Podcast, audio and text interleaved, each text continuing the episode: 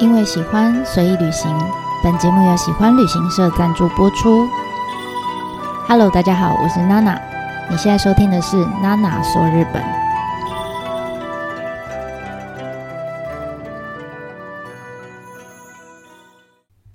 Hello，大家好，我是娜娜。从这一集开始呢，我们终于要进入，终于啊，要进入比较实体，大家比较看得到、摸得到哈，比较容易理解的部分哈。大概会呃陆陆续续帮大家介绍比较有形的，可能建筑物啦、艺术创作品啦，或者是实际可以呃体验的餐饮啊、住宿，或者是呃各式各样的。活动的空间等等，哈，这些设施。那当然，因为他的作品数量还是非常多，我不可能全部都讲到，可能会选一些我自己比较喜欢的，然后呃比较有代表性的一些作品来跟大家做分享。那大家可以依照每一篇的标题。自己选择啊来听，这样就好了。那像这一集，我们想要跟大家分享的就是农舞台。基本上去打地艺术祭一定会去到的这个地方就是农舞台。好，那如果嗯你是第一次听娜娜的节目的话，这边跟你稍微做个说明哈。呃，下面的内容大部分是我自己在带团的时候，可能会在巴士上或者在行程里面跟旅伴做分享的一个内容笔记啊。那当然一定也会掺杂我自己。在艺术季活动里面的一些体验跟感想哈，或是一些小故事。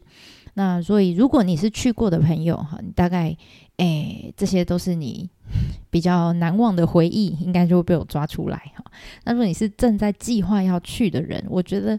你可能要斟酌一下哈，因为有一些地方会爆雷。好，所以你自己斟酌你要了解到什么程度。我觉得最好收听的方式就是你先到现场，先体验了一番之后，然后再来听。听完以后呢，再去看一次你刚刚漏掉的地方，如果有的话。好，所以这个是呃给大家的一个建议。这样好，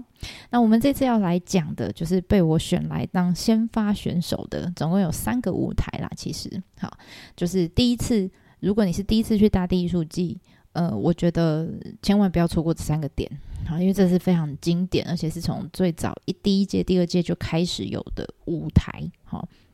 那如果你没有这三个，你至少要去过一个。好，如果你都没有去过的话，人家可能会问你说：“你确定你去的是大地艺术季吗？还是濑户内呢？”哈，所以这这几个主要是呃，当初我们一开始在谈，就是大地艺术季刚开始。呃，生成长出长出来的时候，就在它前身计划里面，其实就有的，好，就就在那个前面的那个艺术计划里面就规划好，就他们那时候不是按照六个区域嘛，我们说有六个小队员嘛，然后依照他们不同的特性去帮他们打造一个专属，每一个区域都有一个专属的舞台。那但经过这么久哈，有一些舞台留下来了，好，然后呃，甚至就是像我们讲农舞台，这次要讲的农舞台，就算是当地的非常。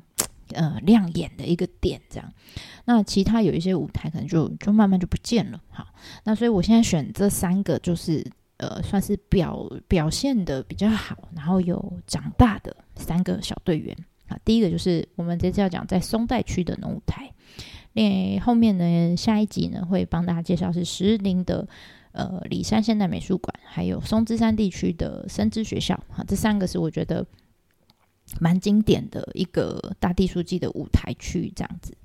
那这一次我们要讲的农舞台，好，其实农舞台它有一个 完整的很长的名称，叫做松代学国农耕文化村中心农舞台，好，我们就简称农舞台就好。那它在哪里呢？它其实就在我们前面有讲到那个很很一开始很代表性的一个作品叫彭田，它就在彭田这个作品的前面。好，那是北川先生他们他专门去呃邀请了荷兰的一个建筑师团队叫 MVRDV 来帮他们新建设计的。好，那这个建筑长得很像一个。呃，彩色的，我觉得啦，像那个彩色的大蜘蛛站在农地上面那种感觉。那但也有人说它长得很像太空船啊，也有人说长长得像飞碟啊。Anyway，就看你的想象力这样。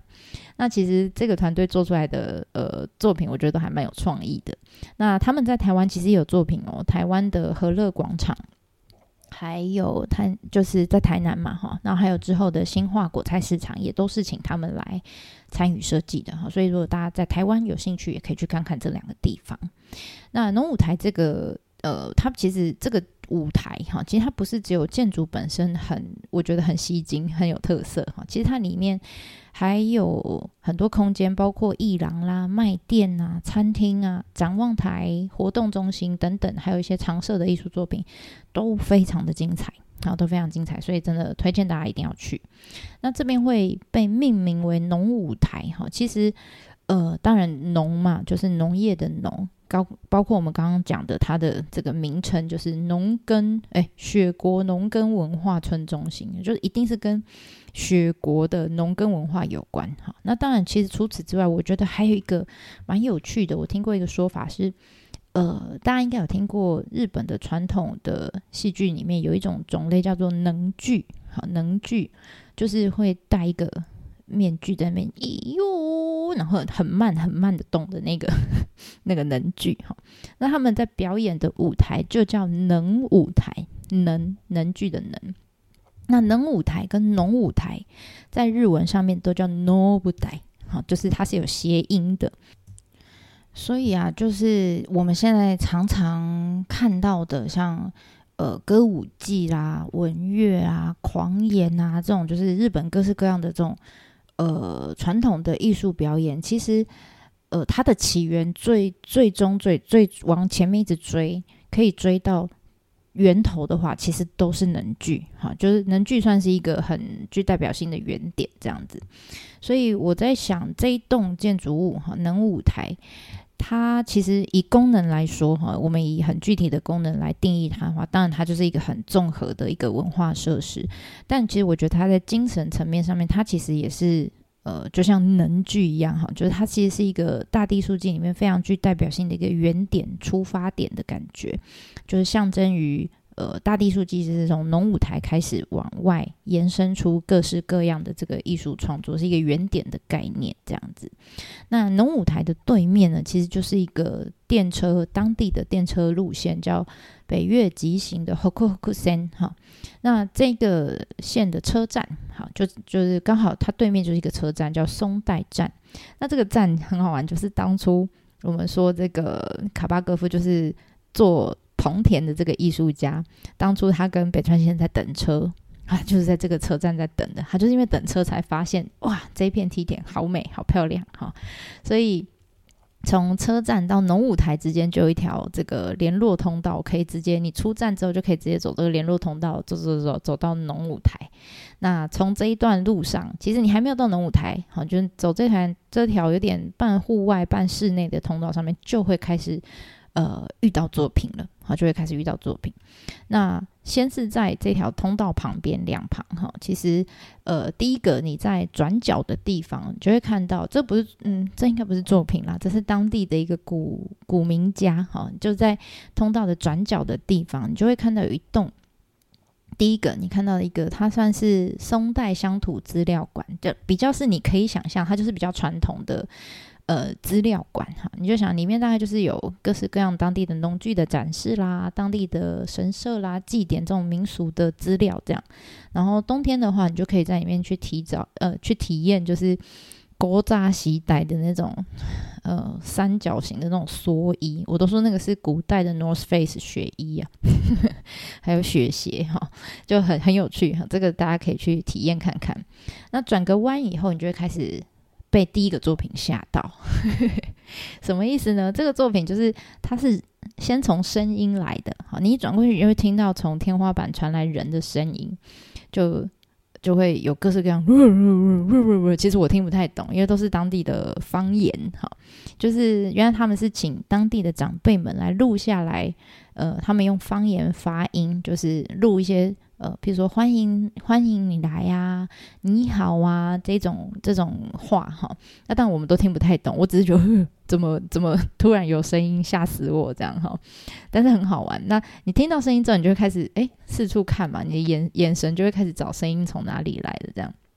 那你找着找着，同时你就会发现，哎，走廊两旁开始有一整排的这个木板。好一条一条的把它排成有点像一个小墙壁、小围廊这样子。那你仔细看啊，其实这些木片上面呢都有写一个很像地名一样的的几个字在上面。哈，这个我们叫屋号，屋房屋的屋哈，这是以诶，其实就是以前人的姓啊，呃，应该是不能说姓哈，就是名啦哈，地名或者是标的物。因为你知道以前在江户时代早期，其实，在跟之前，日本是只有呃没有诶怎么样，只有名没有姓的。所以，譬如说我叫娜娜。他也叫娜娜，他也叫娜娜。好，那每次我们只要讲到同名都叫娜娜的人的时候，那怎么怎么分辨呢？叫娜娜这么多，对不对？所以他们就会加上地名或者是呃比较清楚的标的物来说，来来称呼他，来说明这个人这样。好，譬如说现在好多个娜娜，那有些人就会说，哦，这个是养猫，家里有养猫的娜娜。好，那个是呢，诶。诶，网红的娜娜，哈，那个是画画的娜娜，哈，这样就各式各样的娜娜，这样好，所以这个屋号其实就是那个地名或是那个标的物，上面写养猫，好，这边写网红，啊，这边写画家，这样呵呵 就是很有趣，好，所以你就会看到哈，写满屋号的这个，这个就开始就是艺术品了，好，然后我们沿着这个通道继续往农舞台方向走，就会发现，诶。左手边有一个小小的土丘，哈，小小的高起来的这个台地上面，上面有一朵花。这个花应该大家看到就直觉就知道，会是知道这是谁的作品哈，就是草间弥生。这一朵花呢，上面就点点超充满了点点。那这个花呢，它叫花开七友，哈，月后妻有的妻有。那这个作品呢，它很好玩，它的背景就是刚刚我们下车的车站。然后它还有铁道，然后还有一些呃电线杆啊、电塔啊等等之类的，其实有一点乱乱的哈。那所以一开始他们有在诶犹豫，就是考虑说这个作品放在这里是不是有点不不是很恰当，因为背景有点混乱哈。但是后来他们又认为说，想一想，他们觉得其实这就是大地艺术祭的理念。他说。呃，艺术其实艺术品哈，其实不是只有放在美术馆里面的东西才叫艺术哈，反而是应该要融入当地人的生活哈。我不要刻意为了展示这一朵花，然后把旁边用的很整齐、很唯美，然后用个布景在那边。No No No，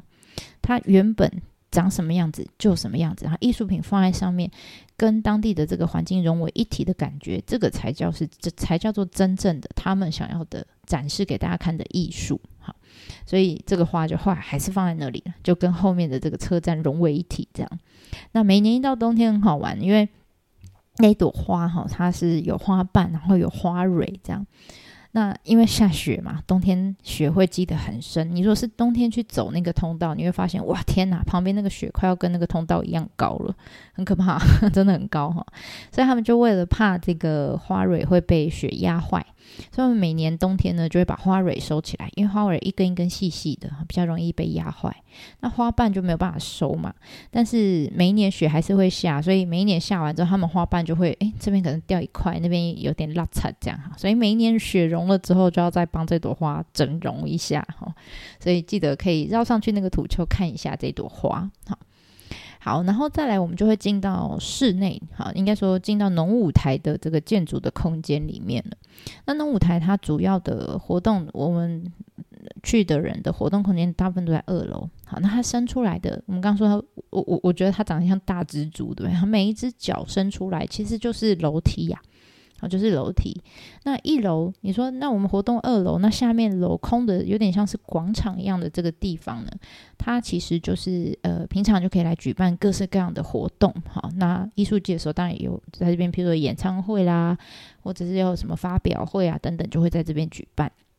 那冬天的时候很好玩，他们就会放这个呃农具，好，或者是就是收藏农具的地方，或者是有一些艺术作品，像刚我们讲那个花蕊，好，就会收藏在这边。那甚至呢，他们就艺术季嘛，好，所以他们就会把一些农农具做成艺术品的样子。好，譬如说这边你会看到有几只长得很幽默的大青蛙，真的很大的青蛙哈。其实他们就是在梯田除草之后啊，他们就会把这些草拿来丢在这个青蛙，那青蛙嘴巴是可以打开的，然后嘴巴打开以后，你就可以把草丢进去。然后这些草丢进去之后，之后就会拿来做成堆肥用的这些呃原料，这样子很好玩。那那个是。真的是个艺术品，然后但是也是真的可以使用的一个农具，好，农务做做用具之一就对了。那我记得有一年秋天很好玩，我们就呃娜娜就带团到农舞台的时候，我就会我进到室内空间，我就会带他去看那个，一定要去看那个棚田嘛，那个作品。那我们说农舞台里面有个小空间，就一个小阳台，哈，它是让你专门拿来欣赏棚田这个作品用的。那但是因为那个阳台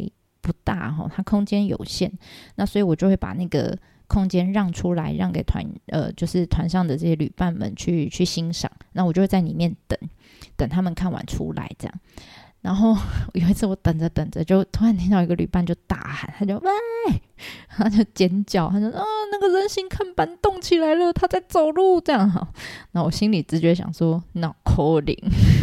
我想说这不会是作品的新招吧？反正以前那个人形看板就是在棚田上面，怎么可能会动呢？然后结果。我就真的，我就走出来看，我就看到那个人形钢板就这样，嗯，就开始在那个梯田上面，好像他在散步一样，就横着开始移动这样。而且现在又刚好鬼月嘛，垮掉给他洗这样。结果我仔细一看，我就揉一揉眼睛，说不对呀、啊，这东西怎么会动哈？就还仔细一看，发现哦，原来是后面有有几个工作人员呐、啊，他们刚好在呃，因为那时候是秋天嘛。准备要开始要过冬了，所以他们在进行那个拆卸，就是钢板拆卸的作业。我们不是说它冬天会下很多的雪吗？像刚刚那个花蕊要收起来，对不对？所以这些钢板它也要收起来。然后后来我们就看到，就是呃看完农舞台里面的展之后，再出来，再经过楼下那个我们刚刚说一楼那个广场，才就发现刚刚在移动的这些钢板就被搬到这里来放了。就是因为这边呃算是有遮蔽的地方哈，一个遮蔽的广场，所以这些人这些人形看板就会躺在这个广场上面哈，就会被收暂时先收在这，然后等呃明年五月左右他们再把它搬出来，好，然后再放回棚田上。所以我就觉得很好玩，就是在这种我们说好雪地区，就下大雪的地方。不是只有当地人哈，连当地的作品、艺术作品也也必须跟人一样哈，要经历过很多这种，要通过很多这种自然环境的考验，真的也是很不简单，很好玩。那看过这个广场之后，我们就走上这个农舞台。那因为它动线设计的关系，所以你进去会有一种好像在走迷宫的感觉哈，就每一个角落、每一个通道走到底。哎，没有路了，再绕回来，然后你就会发现，你通道的旁边就会有各式各样的小展间，然后小空间，甚至楼梯等等，到处都是作品，大大小小的。好，那但除了蓬田一定要去看之外，其实，呃，我比较难忘的大概就是。有一个空间叫黑板的教室，好，然后还有一个是咖啡厅兼餐厅的空间，好，那这也是因为农舞台他们很多几乎每一次每一届都会有一些陆陆续续有些整修啦，有些换展，好，那这两个作品是从那时候到现在都依然都还存在的，我觉得蛮经典的。那第一个我们刚刚讲黑板的教室，其实顾名思义就是一个充满了黑板的教室。你会说，娜娜你在说废话吗？嘿，对，大家真的就是这个样子哈。你就进到那个空间，你就发现，哇塞，从地板到墙壁、桌子、椅子、嗯，地球仪、柱子、天花板、柜子，全部都是黑板材质的表面。所以你来的人啊，像我们去，我们都会旁边就有粉笔哈，你可以拿粉笔随便哦，在你喜欢画画的地方、喜欢写字的地方，怎么涂鸦都不会被老师骂，这个感觉真的很爽。我记得我小时候也是很喜欢乱画哈，啊，以前会被老师骂，在这里不会，好不好？好，所以意思就是说，来的人你都可以做自己的创作。那当然，你说我不会画画怎么办？没关系，你可以看别人的创作。哈，像我记得，我们就曾经就是 一群人，我们在研究，因为我们抬头看到天花板上有涂鸦，然后我们就大家就在讨论说，那个人到底是怎么画到那个天花板上的？因为那个高度实在是，就算你站椅子、站桌子，这个人也还是要很高才画得到。所以我觉得这个空间其实蛮有趣的，好，蛮有趣的。那但是你知道，为了维持这个作品啊，就是其实我觉得最辛苦的是工作人员，因为他们每一天呢、在闭馆之后，他们就要把当天所有人的创作都清理干净，就每天要擦黑板，但这个黑板不是一面，是整间，应该会擦到翻白眼吧。然后除了黑板，当然还有他的抽屉打开。它里面抽屉里面就不是黑板了哈，抽屉里面就是它会有一个玻璃罩子，然后里面就会有呃不同艺术家的作品在里面，他们就把这个命名叫做抽屉艺术品，哈，还蛮可爱的。好，这个是黑板的教室，大家一定要去呃创作一下哈，不是只有看创作，还要自己去创作一下。那另外一个想要推荐给大家的空间就是农舞台里面的咖啡厅。那这个空间其实我觉得，我不管哪一个季节去，我都觉得一定要去做一下，一定要进去一下。为什么？因为这个作品它本来应该说这个空间，它本来是一个，它就是整个空间就是一个法国艺术家的一个作品。那它这个空间刚好就是。对，正对着这个棚田，就我们刚刚讲那片田的，呃，这个角度，好，然后他还设计了一个落地窗，这样，所以你一进去就会哇，看到一整面放大版的棚田，就觉得光进去你就觉得很震撼。那据说那个时候艺术家来到呃农舞台，就是他那时候还没还没有还没有创作嘛，他想说要来找灵感这样。那据说他来的那一天哈，就刚好前一天啦，应该说他来的前一天。呃，当地是下大雪的，然后呢，他实际来到龙舞台那天就没有下雪了，但是就积了很多雪嘛，所以我在猜啦，他那时候看到的棚田应该是有点像那种，就是一层一层的那种奶油蛋糕的那个感觉哈，所以呢，他就想象说，哎，那他可以就是，呃，他想要设计出就是很像他当天看到那个雪景那个画面一样，就是他希望可以把当地人的日常生活跟他的作品做一个。呃，融合这样，所以呢，他很好玩，他就准备了一百多台的这个即可拍，然后就发给当地的这些居民，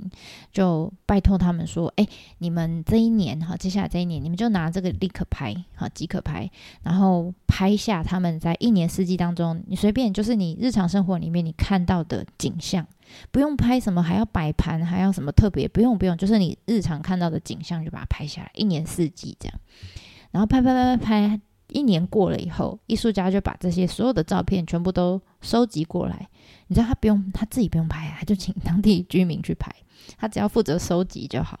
收集之后呢，他就用四季春夏秋冬来分类，这样，然后就把这四季的照片他去选选出来。那夏天就一个灯，然后春天就一个灯，好，就一个季节一个灯这样子。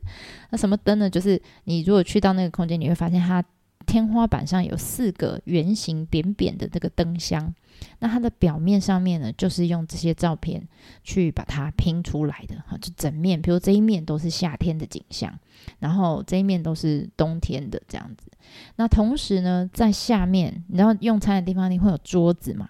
他们就摆了好多的圆桌，那这些圆桌不是一般的桌子，它的桌面是镜子，就是镜面的圆桌。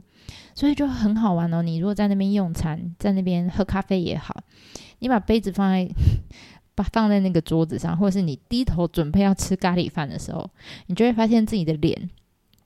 跟这个头顶上的那个灯箱，好圆形的灯箱，就是有那个照片的四季的照片的这这个灯箱，就会映照在镜子上，你就发现哦，我跟大月后期有 就一起映在这个。镜子里面了，好，所以我觉得很好玩。那这个咖啡厅的名字叫咖呃咖啡 Reflet，好 Lufle 就是映照的意思，就是你这样子吃东西的时候，就会把自己诶映照出来，把月后期有的样子映照出来，这样我觉得很有趣的一个作品。那这个这个作品，其实如果你在大地艺术季，你平常去是喝咖啡啦。那你如果在大地艺术季期间去的话，它呃人比较多的时候，比如假日啊什么，它就会有呃变成一个 buffet，就是自助餐的一个形式。好，然后大家可以在那边用餐，但月光米一定是吃得到，然后还有当地的各式各样的山菜料理啊等等。好，所以我我蛮建议大家，如果有时间的话，可以来。呃，用餐好，要预约用餐。那或者是呃，如果真的没有时间，喝杯咖啡，吃个冰淇淋，我觉得都好哈，因为这个空间真的非常棒。那我自己是比较喜欢冬天呐、啊，就当初艺术家看到的那个景色，第一眼看到的景色也是冬天哈。所以如果你不是艺术季期间去，我就非常推荐大家可以去冬天的。好，那当然冬天现在也有那个雪花火哈，大家在雪花火的时候也可以去这个地方坐一下。好，好，然后。最后一个农舞台的小彩蛋 就是，诶，无论你有没有生理上的需求，但我真的非常建议大家可以在农舞台施肥一下，不要太吝啬，好吗？因为它的厕所我觉得设计得非常幽默啊。当然我只看过女厕，男厕我不知道哈。它的厕所有一种就是让你进得去但出不来的无奈的感觉，你就会觉得被搞到了，但是被搞得很很开心这样。那到底长长什么样子呢？就大家自己去看看就知道喽。好好。那这个就是这一集，我们就会从上面的棚田啦，或者是黑板教室，然后到最后的咖啡厅，好，英招咖啡厅。就我们讲的这些作品，我不知道大家有没有发现，它其实有个共同点，就是呃，这些艺术家，就像我们上一集提到的，他们在作品的创作的阶段当中，有些可能是早期，有些可能是后期，哈，他们其实分别都邀请了。嗯，可能是当地的居民，像咖啡厅有没有？他请当地居民去拍照，然后呢，或者是黑板教室是在创作完之后，好，请我们来的人跟他们一起创作。意思就是说，他把不同的人，好，在不同的阶段，把不同的人都卷入这个作品创作里面，所以让你看到，就是，哎，你眼前看到这个作品，不是只有。艺术家完成的哦，不是只有他做的哦，是我们一起参与，或是当地人一起参与才才完成的。好，那这样子的创作方式，其实呃，就会让我们这种参与的人觉得，哎呦，我也懂，我也懂艺术哦，我也会一点艺术哦，这样有没有好？或者是，譬如你去吃饭的时候，当地的那个就是可能夹菜给你的妈妈。然后当地的妈妈，她就会指着某一个灯箱上面的照片说：“你看，你看，那张那张我黑呗，哈，那是我家的隔壁的什么什么什么什么这样，哈，那种那种感觉其实，嗯，我不会讲，诶，蛮有趣的，哈，也蛮有趣的。所以，或者是说，呃，像黑板教室也是，因为黑板教室我常常就听到，呃，有些旅伴会跟我说：，诶，娜娜娜娜，你帮我。”跟我的作品拍，我的哦，他会讲我的作品哈，就是画在黑板的，可能地上、桌上、椅子上的作品，叫我帮他跟他拍照。好，所以我觉得这种互动真的是还蛮有趣的哈。这真的是你要去体验过你，你你才能去了解那个过程里面的感动哈。那我相信这样子的呃过程，其实在整个艺术季里面是还蛮频繁的发生的哈。这应该也是为什么大家觉得大地艺术季会还蛮有趣的，也是蛮成功的一个很重要的因素吧。好，那这一次就先跟大家分享农舞台到这里啦。那后面的我们就下一集再跟大家说喽。ではまたね。